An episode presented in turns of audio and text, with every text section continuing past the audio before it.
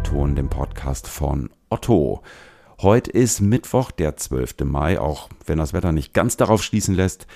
Ich bin Ingo Bertram, schön, dass ihr zugeschaltet seid. Interessanterweise halten sich rund ums Thema Kundenservice in Deutschland eigentlich bis heute wirklich viele Klischees. Ich kenne das selber noch.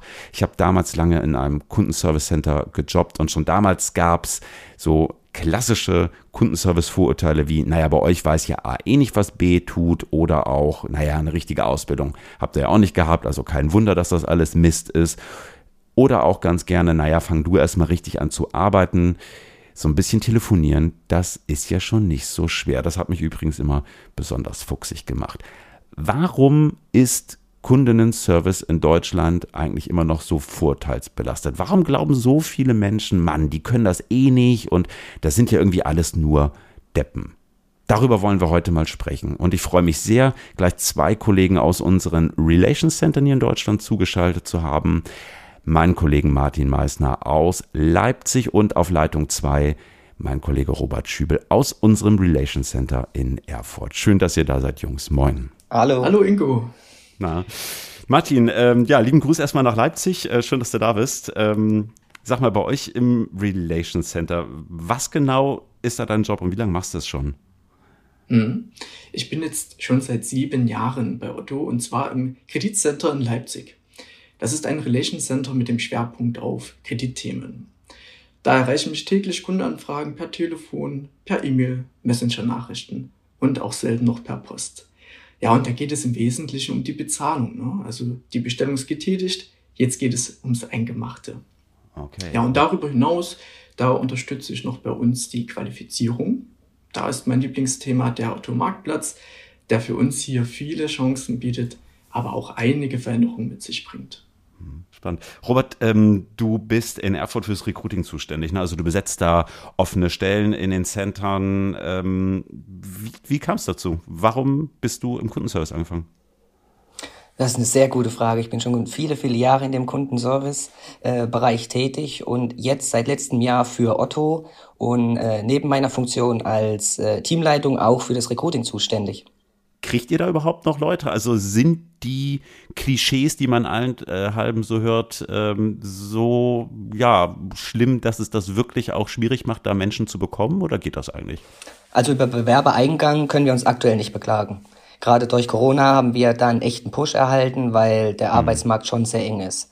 Aber auch gerade da liegt wieder die Krux. Viele denken, äh, telefonieren und Mails schreiben sei ganz einfach. Und vielleicht ist das auch in dem mhm. einen oder anderen äh, Callcenter so. Aber wir bezeichnen uns nicht als Callcenter, sondern als Relation Center. Und mhm. äh, Relation übersetzt heißt Beziehung und genau das suchen wir auch äh, in Form von, uns, von unseren neuen Mitarbeitern. Mhm, okay, also schon mehr als jetzt irgendwie eine reine, eine reine Hotline. Ne? Ähm, du hast gerade gesagt, äh, Relation Center, also wir haben jetzt mit euch ja Erfurt und Leipzig zugeschaltet. Wie viele gibt es in Deutschland insgesamt?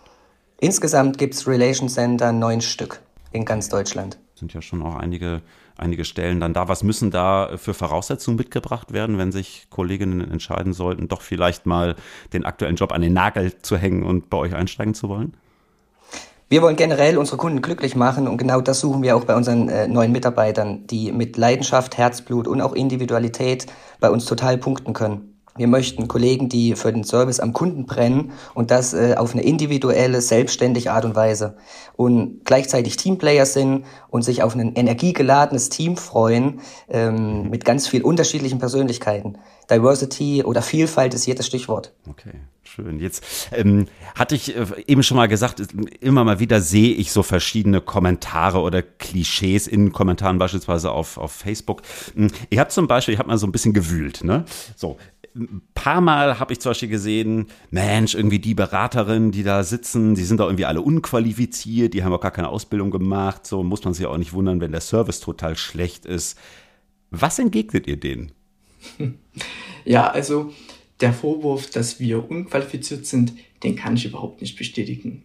Schon allein deswegen, weil es ja für jeden Einzelnen äh, nichts Unangenehmeres gibt, als wenn er eine bestimmte Frage nicht gleich beantworten kann. Das mhm. möchte ja niemand.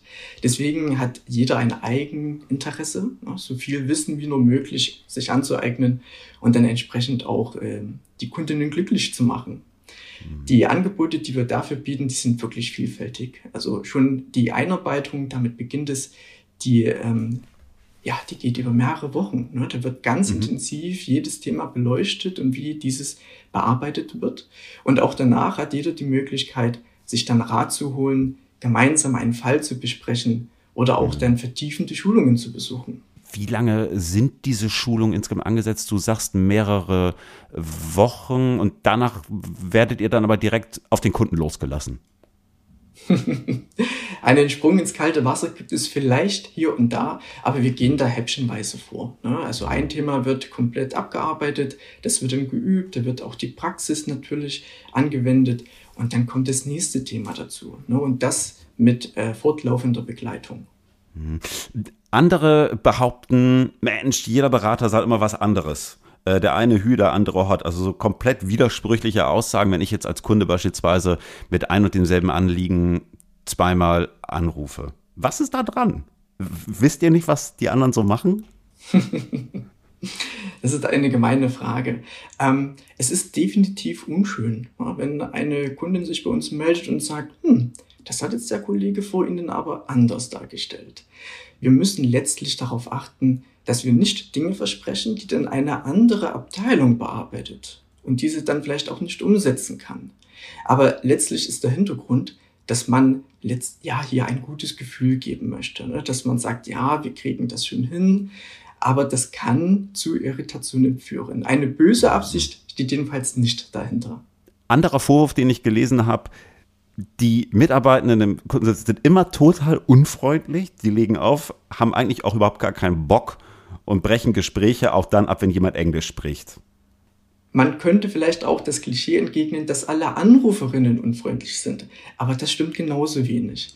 Natürlich gehören zu einem Gespräch zwei Personen und manchmal findet man nicht zueinander. Das kann vorkommen, aber so gut wie nie. Letztlich, wir treffen auf die unterschiedlichsten Kundinnentypen und können uns dann auch auf die verschiedenen Situationen einstellen. dementsprechend sind die Gespräche nicht unfreundlich. Und ja, zum Thema Englisch. Bei uns gibt es keine Voraussetzung, dass man Englischkenntnisse mitbringt und so ein Gespräch führen könnte. Aber wenn das ein Kunde wünscht, dann bieten wir einen Rückruf an. Und dann suchen wir uns jemanden, der sich so schnell wie möglich darum kümmert. Hm. Robert, mal in deine Richtung gefragt, ähm, so Stichwort Arbeitszeit und Bezahlung. Ne? Das ist ja irgendwie auch immer mal wieder eines, ähm, was man hört. Also äh, wer im Service arbeitet, der verdient schlecht, arbeitet ewig viel, arbeitet auch zu wirklich höchst unchristlichen Zeiten. Hm, wie erlebt ihr das? Also wie erlebt ihr das sowohl, was an euch herangetragen wird, persönlich wie aber auch an die Kolleginnen, aber eben halt auch im Umkehrschluss, wie empfinden das denn die Menschen, um die es geht, also die halt da in den Service Centern sitzen? Also unsere Arbeitszeiten sind äh, von 7 bis 22.30 Uhr und einige Kollegen an anderen Relation Center Standorten arbeiten auch in Nachtschichten. Und äh, auch dieses Vorurteil gehört meiner Meinung nach der Vergangenheit an, ähm, dass es unchristlich sei. Mit der Möglichkeit unserer freien Arbeitszeitplanung und auch Vertragsmodellen ähm, von der Stundenanzahl her können alle Kollegen ihre eigene Arbeitszeit bestimmen und auch selber planen und auch deren eigene Work-Life-Balance so in Einklang bringen. Wir haben beispielsweise viele frühe Vögel und auch viele Nachteulen. Oder ähm, es gibt auch den einen oder anderen, der gerne mal in der Splitschicht arbeitet, das heißt morgens ein paar Stunden und abends. Und auch zum mhm. Thema Gehalt vielleicht. Äh, dadurch, dass unser Hauptsitz ja in Hamburg ist, profitieren wir natürlich alle vom äh, Tarifvertrag des Hamburger Einzelhandels und werden auch danach bezahlt. Und neben Weihnachts- und Urlaubsgeld bekommen wir zusätzliche Vorzüge wie Feiertagszuschläge, tarifliche Altersvorsorge oder Personalrabatt. Also dieses Vorurteil ist auch überholt. Hm. Wenn ich jetzt also, ich bin zum Beispiel echt nicht so der Frühaufsteher, ich werde dann also jetzt nicht gezwungen, morgens um fünf mich bei euch einzuklinken. Um Gottes Willen, nein. Äh, wie gesagt, durch diese freie Arbeitszeitplanung haben wir da die perfekte Möglichkeit, dass sich der Mitarbeiter selbst entsprechend seiner eigenen Work-Life-Balance planen kann. Und entweder kommt er ganz früh oder er kommt ganz spät oder er macht eine Mittelschicht oder eben auch die sogenannten Splitschichten, was sehr gut angenommen wird. Also morgens ein paar Stunden, vielleicht abends nochmal. Das passt sehr gut. Ja. Ähm, wie könnt ihr das abdecken? Also liegt das dann daran, solche individuellen Wünsche gut abdecken zu können, weil es so viele Mitarbeitende gibt? Also man hat dadurch dann eine gewisse Flexibilität oder, oder wie ist das möglich? Stelle ich Ganz mir nicht so einfach vor.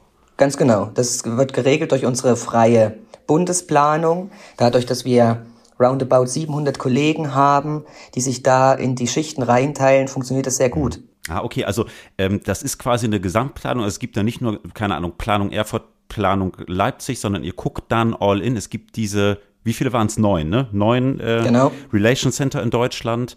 Und da wird dann gemeinschaftlich geguckt, wie viele Menschen sitzen von, weiß ich nicht, sieben bis acht Uhr drauf und dann kann man das entsprechend weiter planen, kapazitativ. Richtig. Genau so funktioniert das. Mhm.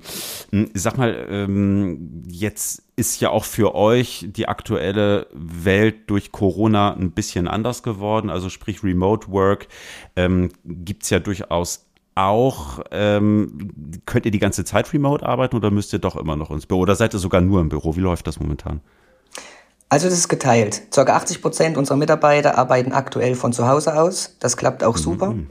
Die Arbeit von zu Hause aus haben wir auch mit Beginn von Corona immer wieder aktiv gepusht, weil es, mhm. es uns ein Herzensanliegen ist, dass unsere Mitarbeiter äh, gesund sind und dass es ihnen gut geht. Ja, und selbst wenn sie keine Technik hatten, haben wir das sofort gestellt und diejenigen, die wollten, konnten sofort äh, von zu Hause aus arbeiten. Einige andere okay. Kollegen aber äh, haben sich auch dafür entschieden, dauerhaft im Büro zu, ins Büro zu kommen, weil sie beispielsweise zu Hause keine Ruhe haben oder der Partner arbeitet von zu Hause ähm, oder die eigene Internetleitung ist einfach zu schwach.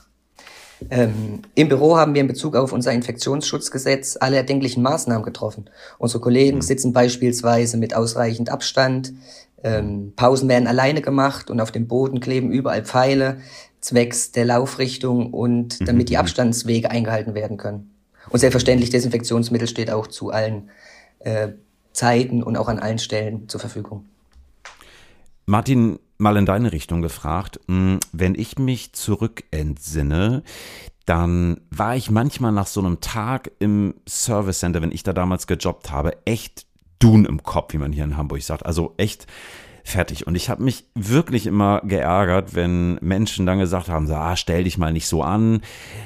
So ein Job, das ist doch easy. Lass uns doch noch mal rausgehen, irgendwie in eine Bar. Und ich hatte einfach manchmal keinen Bock, Kennst du das auch? Was entgegnest du solchen Leuten? Ähm, ich persönlich nicht, aber ich kann äh, sehr gut mitfühlen, was du da berichtest. Die Arbeit ist definitiv nicht ohne. Mir hat das jetzt noch keiner ähm, zum Vorwurf gemacht oder gesagt, hey, bestimmt ist es doch relativ entspannt bei euch, ne, am Arbeitsplatz einfach nur gemütlich da sitzen, etwas äh, telefonieren, das wird schon gehen.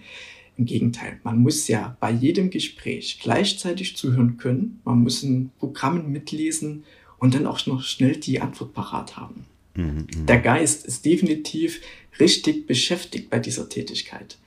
Und ja, was hilft dabei? Wir können uns nur gegenseitig motivieren und daran erinnern, dass wir gesund da sitzen oder auch mal im Wechsel stehen. Dass wir uns mhm. gesund ernähren, dass wir unsere Pausen nutzen und auch wirklich für die Entspannung. Und dass wir dann in der Freizeit die Arbeit auch mal Arbeit sein lassen. Was glaubt ihr, hat der Kundinnenservice, jetzt mal ganz unabhängig von Otto, sondern allgemein gesehen, ein Imageproblem? Ja oder nein? Robert, an dich vielleicht mal zuerst. Meiner Meinung nach hat der Kundenservice tatsächlich ein schlechtes Imageproblem, allerdings zu Unrecht. Viele denken noch an das klassische Callcenter von früher, bei dem angerufen wurde und plötzlich hatte ich einen Vertrag an der Backe oder mir wurde eine Heizdecke verkauft. Ich denke aber, der Kundenservice via Telefon, E-Mail oder auch anderen Kommunikationskanälen ist unsere Zukunft. Und ich freue mich auch jedes Mal drauf, wenn ich Kommentare lese, wie individuell und persönlich ähm, wir auf unsere Kunden eingehen. Mhm. Ohne Textbausteine oder allgemeine Phrasen. Und ich arbeite, wie gesagt, schon viele Jahre in diesem Bereich und ich glaube, in, in ein paar Jahren wird sich dieses Imageproblem auch auflösen oder in die positive Richtung entwickeln, weil die Individualität und der Fokus auf die Kundenzufriedenheit immer mehr in den Mittelpunkt rutscht. Ähm, Klischees haben wir ja letztlich, weil wir uns in bestimmten Themen oder Dingen nicht auskennen oder nicht genügend Einblick haben. Da können wir nur dafür werben und aufklären, wie es wirklich ist. Und mir persönlich gibt immer wieder die Bestätigung, was ich als Feedback von unseren Kundinnen erhalte. Ne? Denn die wissen unsere Arbeit wirklich zu schätzen und respektieren das, was wir da leisten. Dementsprechend diese Bilder, die man da vielleicht im Kopf hat, die sollten wir wirklich ablegen. Ja. Und ich möchte auch ehrlich gesagt äh, abschließend nochmal ähm, ein kleines Plädoyer pro euch machen. Ich finde, ihr macht einen super Job. Äh, ich äh, bekomme das ja nun nicht jeden Tag äh, hautnah mit, aber doch immer mal wieder. Ich finde, ihr macht das wirklich richtig, richtig toll. Ähm, ich glaube, ähm, wir können euch alle einmal stellvertretend Danke sagen dafür, dass ihr das irgendwie jeden Tag macht. Ich finde es richtig klasse. Weiter so und ähm, ja, weiter viel Erfolg. Danke, dass ihr im O-Ton gewesen seid. Vielen Dank. Vielen Dank auch. Ja, liebe Hörerinnen und Hörer, das war der O-Ton für diese Woche. Solltet ihr Bock bekommen haben auf einen Job im Kundinnenservice, schaut mal rein bei otto.jobs. Da gibt's derzeit bis zu 80 freie Stellen. Ein Blick lohnt sich. Ansonsten, ja, freue ich mich, dass ihr eingeschaltet habt. Lob, Kritik und Anmerkung wie immer gerne per E-Mail auf ingo.bertram.otto.de oder per LinkedIn. Nächsten Mittwoch gibt's den nächsten O-Ton. Dann wird's bunt bei uns, denn wir schnacken mal zum Thema Diversity. Freue ich mich besonders drüber. Habt eine gute Woche und wenn ihr könnt, äh, freut euch auf ein langes Wochenende. Am Mikrofon war Ingo Bertram. Ciao und tschüss aus Hamburg.